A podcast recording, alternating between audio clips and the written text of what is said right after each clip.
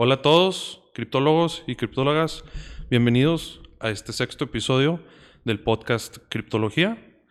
Aquí conmigo el día de hoy, Dripto. Bienvenido, Dripto. Hola, mucho gusto. Un placer estar con ustedes de nuevo. Acá el locutor, el host with the most, Bufo Flex. Bienvenido. A sus órdenes. El día de hoy a Criptología tenemos un invitado especial. Súper especial. Eh, es un amigo mío de muchos años, maestro, eh, mentor y pues mi, mi, doctor en ciertas ocasiones, el doctor Carlos Jiménez. Bienvenido, doctor. Me gusto estar aquí con ustedes. Un gusto, el gusto es todo nuestro, doctor. Muy bien. Este, yo creo que para empezar, doctor, si nos pudieras dar un poco de eh, un background sobre ti, de, de, dónde eres, este, qué estudiaste, qué te dedicaste y qué, qué es lo que haces. Bueno, soy médico egresado de la Universidad de Nuevo León. Me fui a Francia a estudiar y hice la especialidad de psiquiatría. Al terminar, me decidí estudiar un poco de psicopedagogía. Entonces hice un doctorado en la Universidad de Zurich.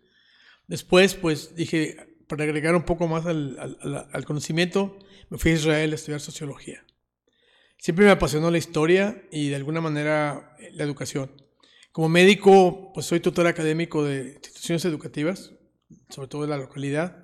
En los últimos 40 años he estado a cargo de un programa de tutoreo con hijos de empresarios como asesor y como maestro y como instructor sobre todo.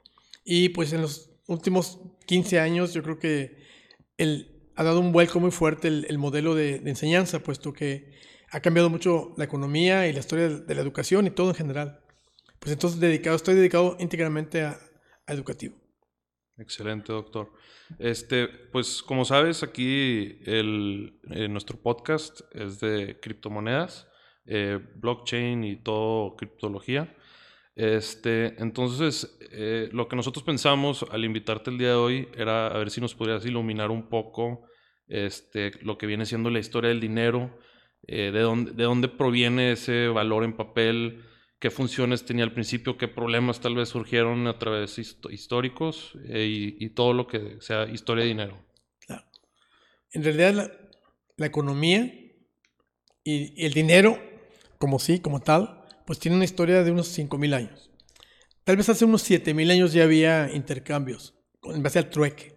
Okay. El valor de los objetos, el valor de los, de los bienes y de consumo, sobre todo el alimento, era muy preciado para sobrevivir en la horda primitiva, cuando eran nómadas, tenían necesidad de resguardarse, de cuidarse, y pues no había necesidad de, intercambiar bienes y servicios.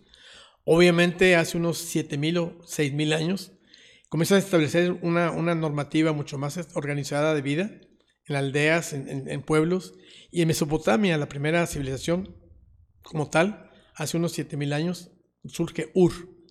De ahí viene Urbe, la ciudad. Y obviamente ahí comienza a establecer Mesopotamia. en Mesopotamia. Ahí donde está Irak, exactamente entre Tigres y el Éufrates, tiene origen la primera civilización racional en donde comienza el escrito. Y de alguna manera, eh, gracias al escrito mesopotámico de escritura cuneiforme, tenemos noticias o tenemos ideas más precisas de la historia de esto, del dinero y de la economía. Antes de Mesopotamia no hay escrito. Entonces la tradición oral pues se pierde.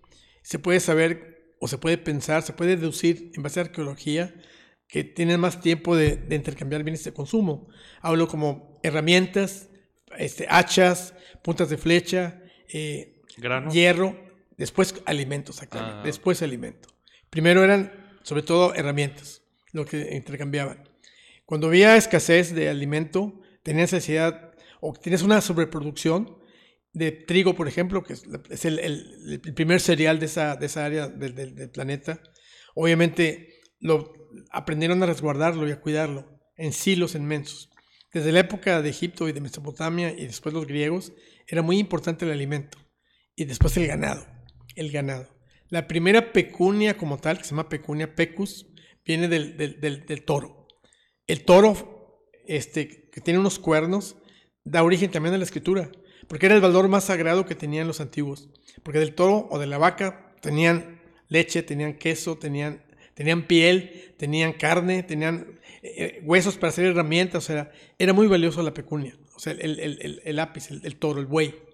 Y obviamente en el alfabeto griego, la alfa es una, es una, es una es una, dos astas de toro revueltas, que significan la primera parte importante de la economía, la Aleph, alfa. Entonces, yo voy a esto. eh, de alguna manera, los primitivos no tenían una manera de, estar seguros de los valores. Cuando había escasez o cuando había sobreproducción, pues podían intercambiar, pues te cambio una, vaca por, por, tantos, tantas tan fanegas de trigo, o te cambio una cabra, una cabra por, por- por do- dos, dos conejos. O sea, el intercambio era, se establecía de alguna manera eh, irracional. Obviamente, el valor de los objetos se lo daban las tribus dependiendo de lo que más necesitaran.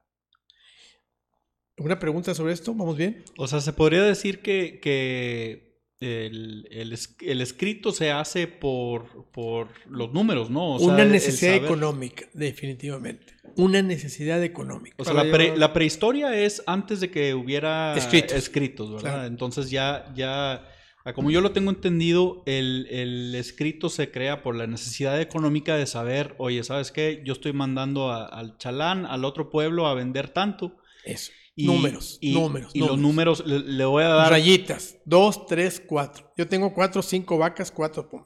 Y en otras civilizaciones igual. Bolitas, o sea, eh, las gallinas, los objetos, o sea, la- los números tienen origen económico, definitivamente. Y es interesantísimo porque solamente tienen 5.000 años de haber aparecido. O sea que todo la, escritura viene por lo que viene siendo libros contables, o sea, para llevar a cabo contabilidad. Sí, y sobre todo también propiedad. Tengo un dintel, que es un falo mesopotámico que tiene 5.500 años de Ur, que es el primer objeto que, que establece propiedad. Y es un valor muy fuerte, tener una propiedad. Es, la sociedad eran falócratas. En base al falo, este, lo clavaban en la tierra y ese era el dintel que daba origen a esta tierra es mía. Es mío. Así las identificaban. Exactamente. Por, por falo te refieres a objetos con forma de falo, o sea... Sí, sí. La sociedad, pues en Delos, por ejemplo, en Grecia, es una sociedad falócrata.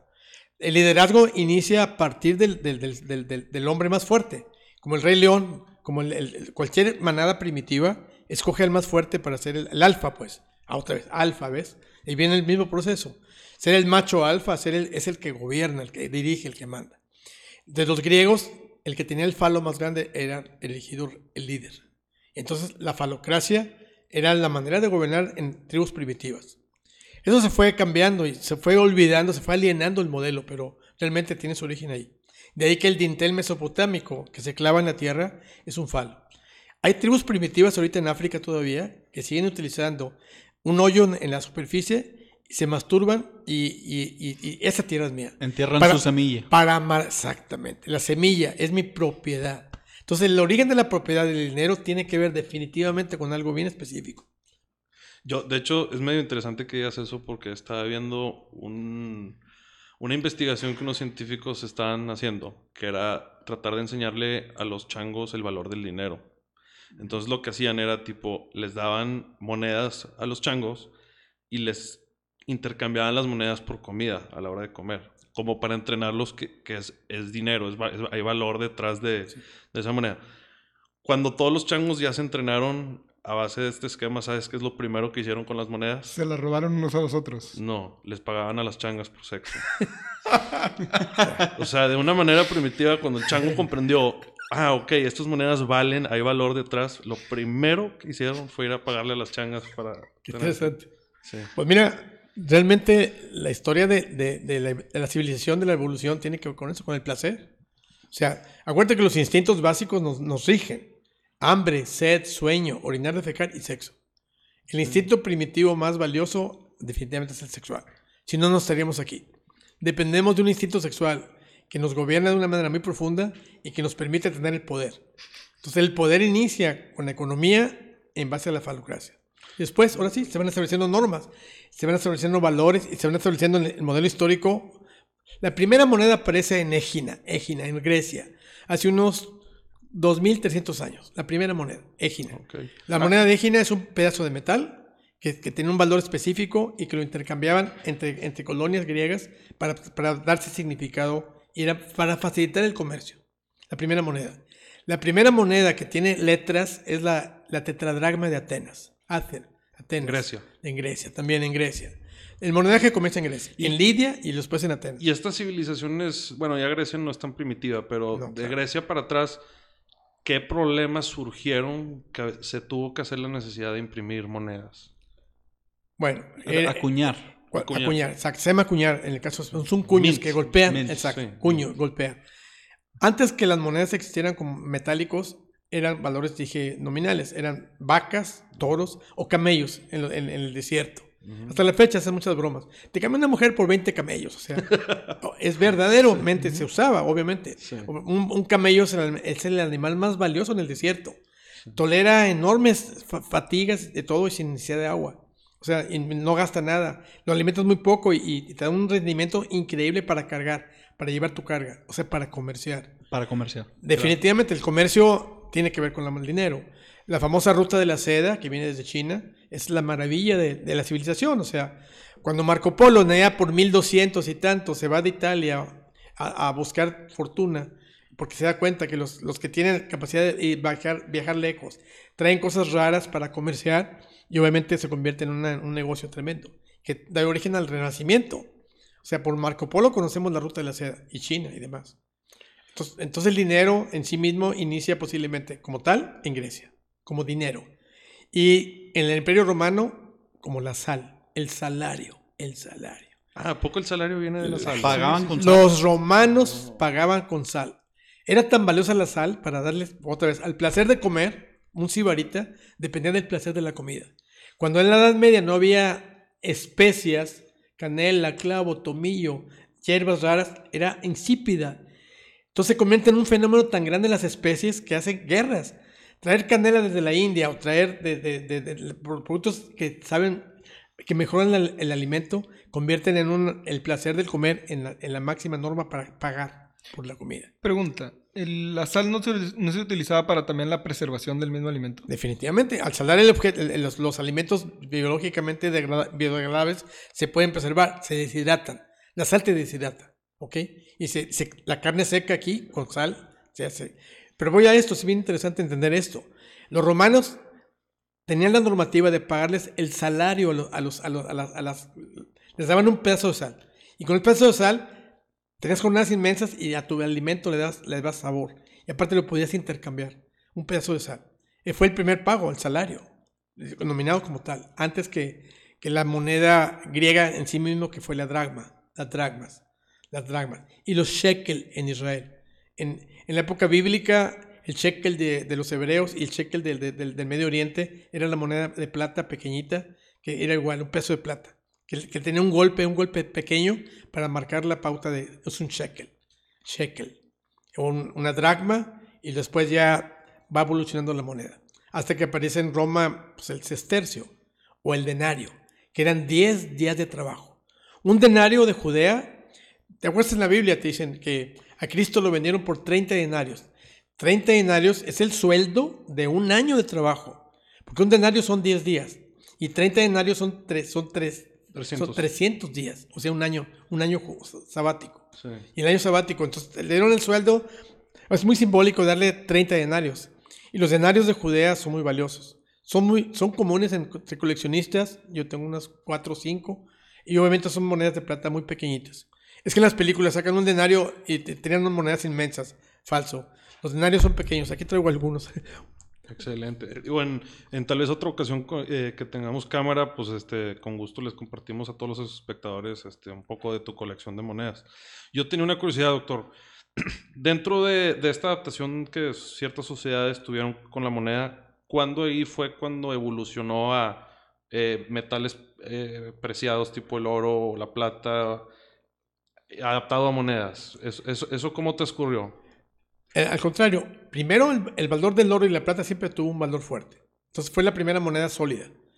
La, la plata era una moneda muy sólida porque te permitía saber que es plata y más el oro. El oro más escaso. Acuérdate, entre más escaso, más valioso. Entonces un aureo, un de- de romano, vale, vale cuatro, cuatro sestercios.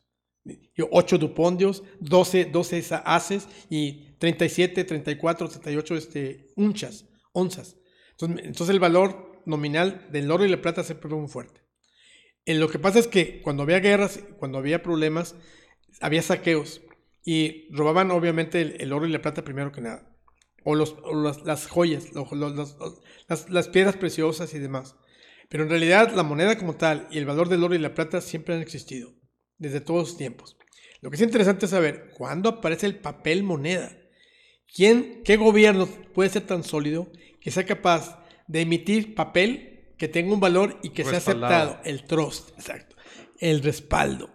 Porque lo valioso, lo valioso de un papel moneda es el respaldo. ¿Quién respalda este papel para que valga? Pues el gobierno chino que lleva más de 2.000, 3.000 En años. China comenzó los primeros papel moneda y en Japón también. Papel moneda comenzó en China muy anterior que, que- que en Occidente. Los chinos tenían aparte una, una sólida moneda que le tenían un orificio interno para meterles una, una, un- una, un- una cuerda y amarrártelos así. Todas las monedas chinas estaban agujeradas. Si no me equivoco, esos primeros rollos chinos que eran dinero, era como un libro contable más bien, ¿no? Exactamente. De dónde inició la transacción hasta dónde acabó, más o menos como... Pues eso es donde vienen los árabes. Los, eh, los abacos son árabes y, y la, y la contabilidad es árabe. El- la numeración es de la India. Son números los índicos. Y obviamente los árabes sacan de la India los números, los traen, los traen a Occidente por medio de España, suben por acá. Porque acuérdate que los romanos se, se comunicaban con números en, con- por letras, igual que los judíos. Los judíos no tienen números, ni tampoco los, los romanos. Son los árabes que traen los números. Y los árabes le debemos el, del 1 al, al, al, al 9 cero, ¿no? y al 0 también, el 9. ok. Pero como los mayas ya tenían números antes Pues, de... Otra civilización ajena a, a la, a la or- europea, este, asiática y africana, pues es, es en, en México, en América, en, Mesoamérica. Los mayas desarrollaron el cero. Es una Sí. maravilla de portento de intelecto. Y también la astronomía. El calendario maya, que después está el Olmeca, perdón, que es el primer calendario, después maya, después azteca, es una maravilla de calendario. Más perfecto que el gregoriano o el juliano. Pero el de ahorita es el más eficiente, ¿no? El de los 12 meses. Sigue siendo, sigue, bueno, eh, Porque se ajusta cada cuatro años a lo lunar y... El- dices el, el- en la actualidad, sí. Bueno, es eficiente porque tiene años bisiestos y cada mil años se agregan un día también. sí. O sea, y el dilema del, del- del- del- del- del- del calendario no es tan importante como el, el dilema de cómo le doy valor a las cosas. Correcto. Porque digo, si un papel moneda tiene un valor, tiene que ser una solidez de gobierno tan tal que, que tenga un crédito. Entonces el, el gobierno, actualmente los gobiernos que, tienen, que emiten papel moneda, tienen que tener una reserva. La reserva tiene que estar certificada que existe y permite saber que el, que el dinero está valorado en plata o en oro.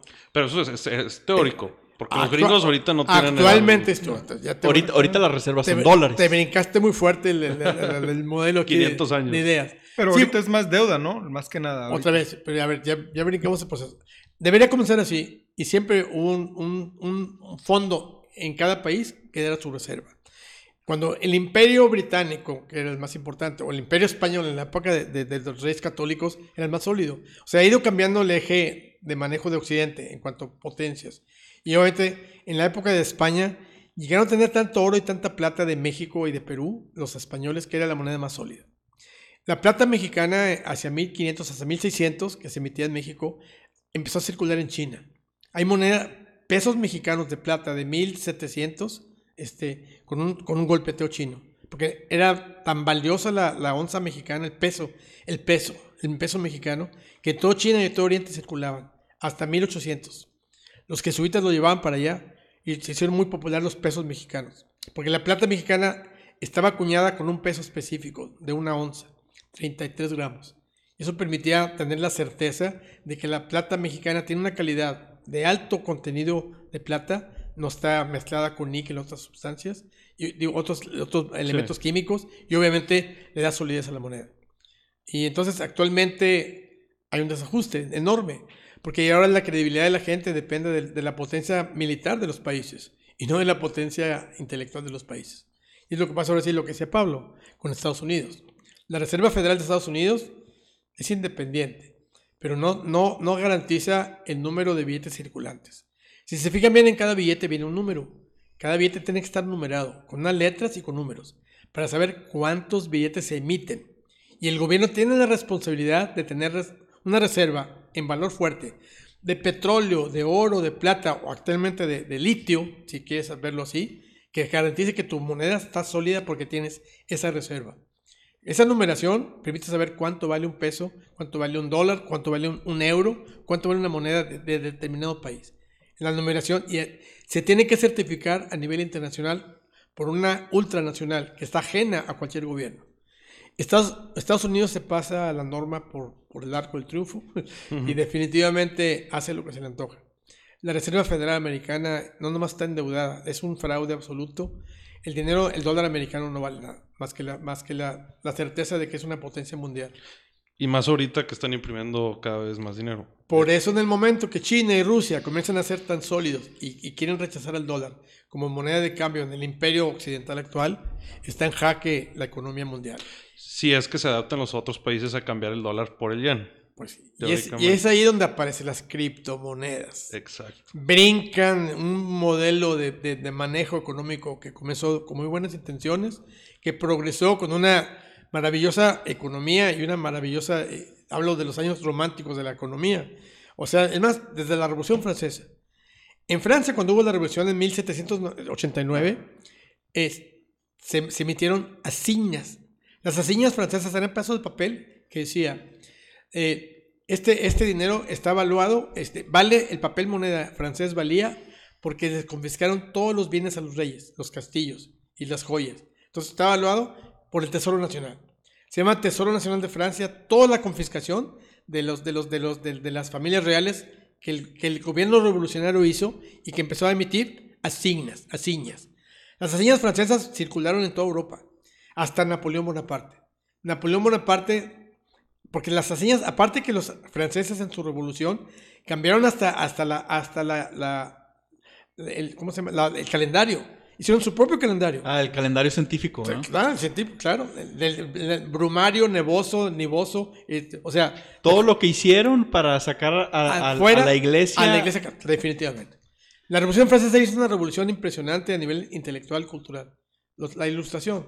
Entonces, obviamente, el dinero tiene una historia maravillosa. Si, si, lo, si lo quieres aprender, vale mucho la pena entender cómo el mundo siempre ha dependido de la economía y del dinero y cómo el dinero se ha convertido en una un absurdo actualmente. Es por eso que nosotros, pues es, es, muy importante para nosotros evangelizar las criptomonedas y dar viables otras opciones para aquellas personas que pues ya no hay donde respaldar sus billetes que esconden debajo del colchón, ¿no? No, déjate eso. Y meten la Revolución Mexicana, que cada gobierno revolucionario carrancista o, o villista emitía sus billetes y te obligaba a usarlos. Llegaba otro, otro, otro revolucionario y ya no valían nada. Te quedabas con colchones llenos de monedas de Pancho Villa o, de Venustiano Carranza o un federalista. Entonces cada estado emitía sus billetes. Hay, hay estados, los billetes mexicanos son muy colisionables. En la época de la Revolución Mexicana era un caos. Porque cada hacienda tenía sus arcones de billetes guardados. Los más inteligentes guardaban oro, o sea, el centenario famoso. El centenario mexicano de oro es una maravilla. Desde la época este, ancestral es, un, es una solidez muy fuerte porque es oro puro. La onza mexicana de oro es muy valiosa. ¿Y te la venden a precio, el centenario se vende a precio oro, doctor, el, o trae un valor aparte? Tiene un pequeño valor extra por la acuñación, que es una maravilla. Es una moneda muy bella. Yeah. Igual el dólar de oro. Hay dólares de oro muy valiosos también y hay, hay sólidos y hay napoleones en Francia y hay...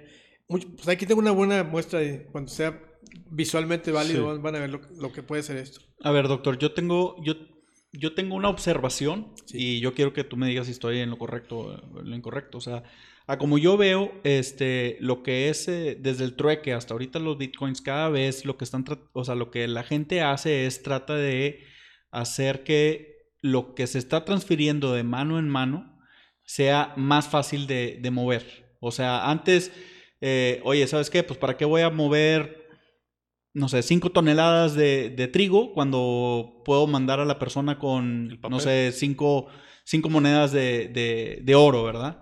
Y luego del oro a, a, a papel, que, o sea, de, monedas a papel, que es más fácil mover el papel, del papel a, a, plástico, ¿verdad? O sea, ya lo tienes en un banco, nomás la pasas, es más fácil mover plástico que muchos billetes y eventualmente llegamos a lo que es eh, las criptomonedas, donde ya, ya ni tarjeta necesitas, o sea, ya, ya nomás es una transferencia eh, digital y ya absolutamente no pesa más que los electrones que se necesitan para poder hacerlo. Es, es, es correcto, o sea, cada vez están tratando de encontrar la manera, eh, la eficiencia de, de la, del comercio es en base a, a, la facilidad de poder hacer esa transferencia de valor. Claro. Te recuerdo que, que los, los judíos comenzaron la banca, porque los cristianos, los católicos, tenían prohibido comerciar con dinero y hacer usura. No podías cobrar del dinero como católico eh, un, un- un- un- un Interés. un interés de pago. Porque está Hablo- moralmente mal. ¿no? Hablo desde la Edad Media hasta el 1400. A partir de 1400 y tantos, a los judíos se les estaba permitido comerciar con dinero y fueron los primeros banqueros. Los primeros bancos establecidos en Europa son de judíos. Las familias tradicionales, los Rothschild, obviamente, y otras familias más, que de alguna manera empezaron a enriquecerse porque podían cobrar in- intereses porque eran judíos. Eso ocasionó muchos problemas porque obviamente los, hasta los reyes se endeudaban con, los, con la familia Rothschild para hacer guerras. Hablo de la época de 1780, 1800, hasta la época napoleónica, 1808. O sea, o sea, los banqueros manejaban el dinero de una manera tal que podían hacer transferencias y en base a comunicados, sin necesidad de mover nada, te daban cheques.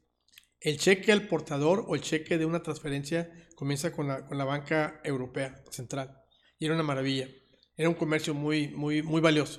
Habló, es más, cuando comenzaron a ver barcos que venían de la India, surge la primera aseguradora, hablo de Joy de Londres, que aseguraba los embarques que iban a llegar. Del British. De- Company. exactamente, definitivamente. Y es una maravilla de, de transacción porque estaban certificados que el barco tenía que ir. Si no llegaba, te pagaban un, un seguro de que no va a llegar. Hablo de 1840.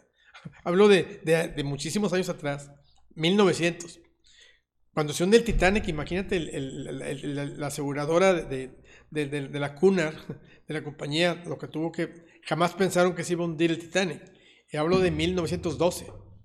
O sea, entonces, las transacciones y el dinero siempre han sido una necesidad del mundo civilizado, vamos a llamarle así. En la actualidad, el trust, el creer, tener el crédito, la famosa- el, cross- el trust, depende demasiadísimo de muchos factores.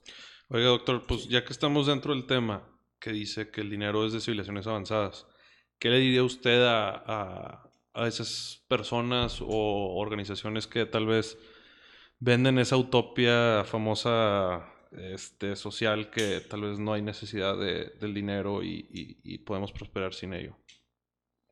Digamos el socialismo, entonces, por, por decir, por decirlo. decirlo. O sea, eh, ¿qué piensa usted de los modelos que, en donde no hay dinero? Las sociedades en, lo- en donde no... ¿Dó- no hay- ¿Dónde no hay- existe una No así, hay, güey? o sea, no hay una sociedad así. Pues bueno, so- eh, la, la Unión Soviética, te doy... El, el- No, el- rublo, el rublo y el dinero rus- ruso es muy valioso entre ellos. Y aparte, que no lo valieran en Occidente es una cosa.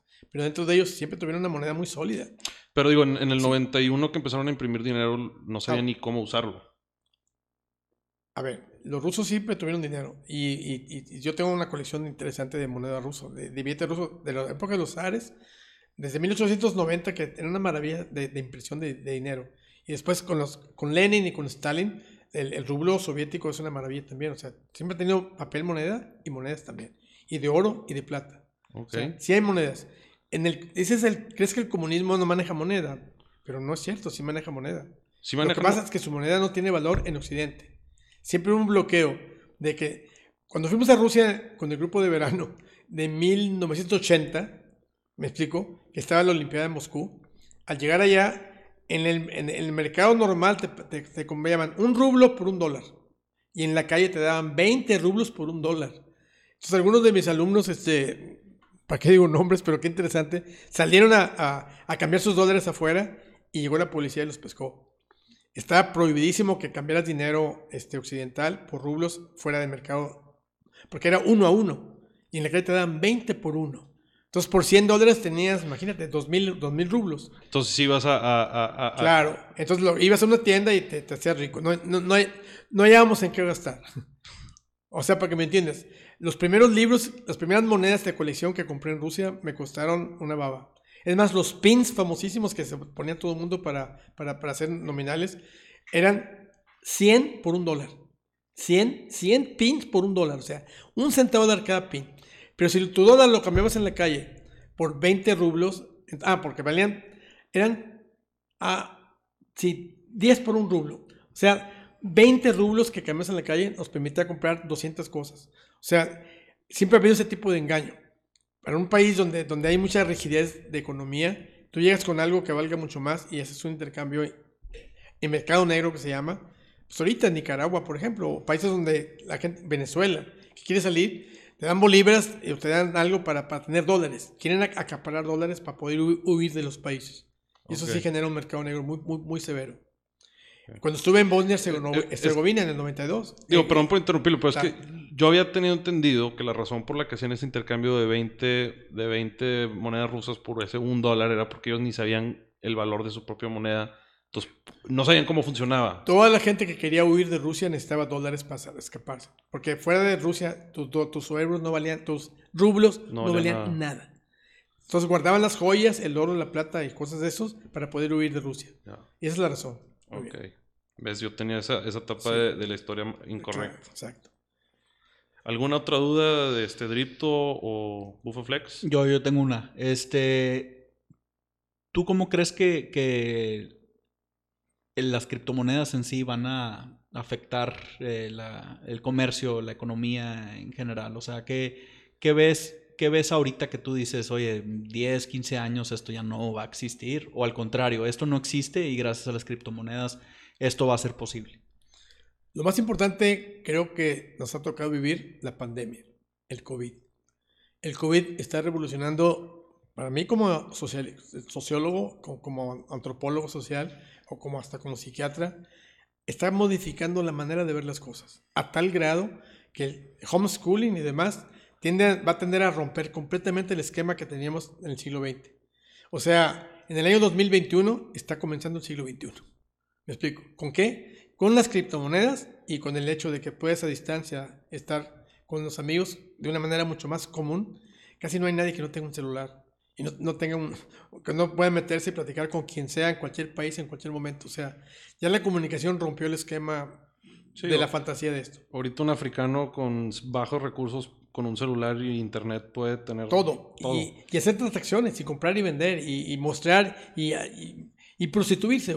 O sea, todo. Sí. No hay límite a lo que puede hacer las o comunicaciones. mexicano o lo que Y sea. definitivamente, entonces el hecho de la, de la criptomoneda es una, una solidez utópica, si lo quieres ver de una manera, pero de una manera una solidez al, fu- al futuro del comercio, al futuro de las transacciones.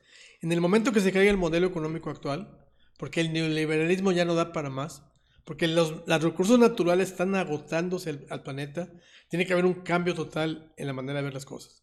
Y el siglo XXI nos está marcando la pauta muy severa. Pues mira, con la velocidad de los, de los vehículos nuevos, con Elon Musk, esos famosos millonarios que están haciendo ya experimentos para, para, para pensar en otro planeta. O sea, estamos empezando el siglo XXI de una manera muy interesante. Y aquí sí, la, la criptomoneda, el Bitcoin, el, el Ethereum y todos los demás son la pauta de apertura al siglo XXI. No hay vuelta atrás. No hay vuelta atrás. Qué, qué bueno escuchar eso de alguien de, de tu... Eh, No, sobre todo que el sistema bancario tiembla con la generación de los nuevos, de los nuevos, de los millennials y de los baby boomers y los demás. O sea, todos los nacidos del 2000 en delante tienen la fortuna de vivir el siglo XXI sólidamente fuerte. Y obviamente son los dueños de la- del, del- del- del futuro. Mi generación, que vamos de salida, pues mm, me siento muy afortunado de haber tenido oportunidad. Yo nací en 1948, después de la Segunda Guerra Mundial. Todavía mi familia de, España tuvo precaria fuerte para, para, para alimentarse, porque era, era muy, muy cercana al fin de la guerra. Y la guerra civil española había arrasado. En Francia igual, la familia con la que viví 15 años, me platicaba que se comían la pegadura de los, de los- de los- del papel de, los, de, las, de, los- de las- de las- de los- de las paredes de las casas, porque no había que comer, no había mucha hambre. O sea, a la gente que me tocó, en mi caso, pues a mí me tocó sin televisión. Había radio, ¿no? Y el radio era la maravilla. En mi casa oían radionovelas, Anita de Montemar y El Conde de Montecristo, o sea, eran, eran un poquito más civilizadas, eran más culturales. Sí, no como el perro sí, bailador claro, de Televisa. claro. Entonces, de alguna manera, yo digo, me siento afortunado porque me tocó el final del siglo XX, la mitad, la mitad del siglo XX y ya casi la mitad del siglo XXI ahora. Y obviamente yo vi llegar la televisión en blanco y negro y sé que un mexicano inventa, puede hacer televisión a colores y es tan torpe para hacer negocios que la, venden en unas tres papadas y, la- y se convierte en un fenómeno, la televisión a color. Muchos inventos de latinoamericanos han sido menospreciados y se ha perdido por esa falta de, pensamiento económico que, que no nos educan. América Latina no tiene, por eso qué interesante el tema del dinero. No hay una educación sólida en economía en América Latina. No se enseña ni para ahorrar ni para entender el dinero. Yo, yo creo que e- e- ese, e- Es un ese dato. apartado en la historia se hizo en 1910 después de Porfirio Díaz.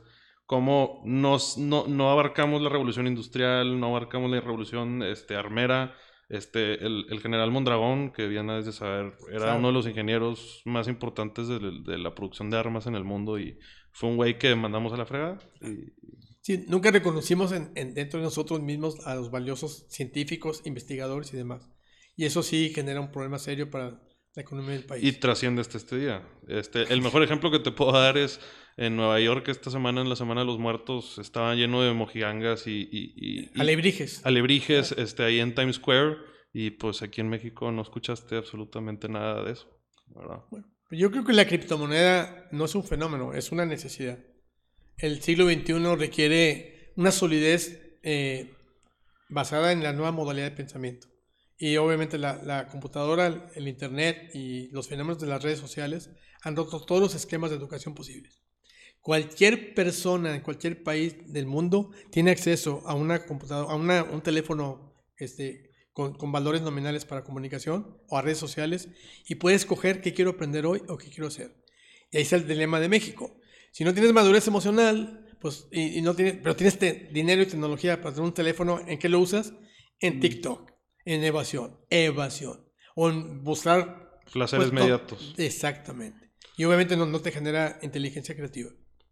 Bueno. Sí, a mí me sorprende que vivimos en una sociedad donde un africano con un smartphone puede empezar una startup y puede, desde, desde su fase de idea, puede aplicar, por ejemplo, a YC Combinator y hacer una startup de un millón de dólares o algo así. O sea, una persona en África, en, cuestión de unos pocos meses, Sí. ya está levantando capital para... O en Oaxaca. O, O en Oaxaca, o o en sea. Guatemala. No hay fronteras. Que te claro, Ya no hay fronteras. No existen las fronteras. No existen las fronteras Y, en la y creo parte que eso de- es algo que las criptos van a representan. facilitar ayuda. aún más, van a facilitarlo todavía. Sí. Por Es- eso mismo, no, no es la moneda del futuro, es, es la necesidad básica del- del- del- del siglo XXI. La humanidad en el siglo XXI requiere nuevas maneras de interpretar las cosas. Y en economía y en relaciones afectivas, en relaciones humanas, pues mira, el hecho de los robots que ya, piensan y pueden, pueden hacerte ganar una, una partida de ajedrez. O sea, de alguna manera, la tecnología en el siglo XXI nos da la pauta de la nueva modalidad de vida. Y en economía, los, los, los, los criptomonedas son, son la base del- de, de esa nueva manera de ver las cosas. Bueno. Por, este, por último, Doc, este, ¿algún libro que nos, que nos quieras recomendar relacionado con Dinero. eco- economía, comercio, Qué- dinero? Qué bueno que me dices por libros, libros, libros. El, el hecho de tener redes sociales y tener los PDFs y tener, y te- y tener acceso a la información te permite meterte a Google y, vos- y- y preguntar ahí, dame lo- la pauta más nueva en relación a críticas sobre esto, o a favor de, en contra. No tenemos límites, más que un libro, el hecho de que tengas acceso al, Internet y puedas preguntar en, cualquiera de tus servidores eh, cualquier pregunta, te la responde de una manera muy creativa, en muchas vertientes. El dilema sería cómo no caer en las fake news, cómo no irme a la, banda de las fantasías. Si la Tierra es plana, o si el hombre no llegó a la Luna, o si está vivo Pedro Infante, y me, explico. Podemos jugar con muchas fantasías que te divierten, pero intelectualmente me preocupan. El número de personas en Estados Unidos que cree o que duda que ellos mismos hayan llegado a la Luna y se hayan parado ahí es altísimo. sí, es un 40%. Y es ¿no? impresionante ese dato. El número de, de- de suizos. Yo hice mi, mi doctorado en Zurich, en Suiza. Y como una parte de, de forma- mi formación académica nos mandaron a un cantón en la montaña para que hiciera un experimento de ese tipo. Vas a llegar a un cantón, vas a, a tocar en las casas con una credencial especial de la Universidad de Zurich que me permite tener acceso a la gente y, a- vas a preguntarles varias cosas. En una pregunta era, ¿qué opinabas sobre la llegada del hombre a la luna? Porque cum- cumplía años este, Armstrong y demás. ¿Se acuerdan? En el 69. Y yo estaba como en el 78. El 80% de los suizos se carcajearon con la, con la pregunta. ¿Cómo? ¿A poco cree que nos creímos? ¿Cómo? En Suiza, un altísimo porcentaje de gente campesina no nomás no pensaba, veía a Estados Unidos como, como el diablo total. Y obviamente se reían de la pregunta. ¿Cómo? ¿A poco usted va a creer que llegaron? Claro que no, es falso. O sea, es- en un estudio en Hollywood hicieron su, su peliculita y, y quieren apantallar. ¿Y qué podrá hacer la gente para agarrar esas fuentes confiables este, para Bueno. temas como dinero o... Yo creo que si tienes la capacidad de tener una, una buena red y una, una buena base de datos, es importante buscar cuando menos tres o cuatro fuentes diferentes. Creo que Google tiene un, un- un filtro de esos que le puedes poner ahí en, en cuando buscas artículos. y- Sí, pero cuando vayas a una noticia de cualquier tipo, métete mét- mínimo a las cuatro dioptrías. Métete al Jazeera, que son los árabes, métete a RT, que es Rusia, métete a la BBC, que es Londres, y métete al país, en España. Y después puedes jugar un poco a la fantasía en México, porque de Televisa, TV Azteca y demás no se hace una, ¿verdad? Es una como broma de mal gusto. Y Milenio peor, o sea. Y, y- bueno. Ahí la dejamos. bueno, pues este, de parte del grupo de Exponential Crypto y de Criptología, te queremos agradecer por eh, venir con nosotros el día de hoy y platicarnos sobre la historia del dinero. Este, Esperemos tenerte pronto otra vez ya con un poco más de tecnología para que nos muestres tus colecciones. Nos puedas poner los ejemplos de, de lo que eh, has estado hablando el día de hoy. Y pues, siempre un gusto muchas gracias, doctor. platicar contigo, doctor. Encantado de estar aquí y cuando gusten estamos puestos.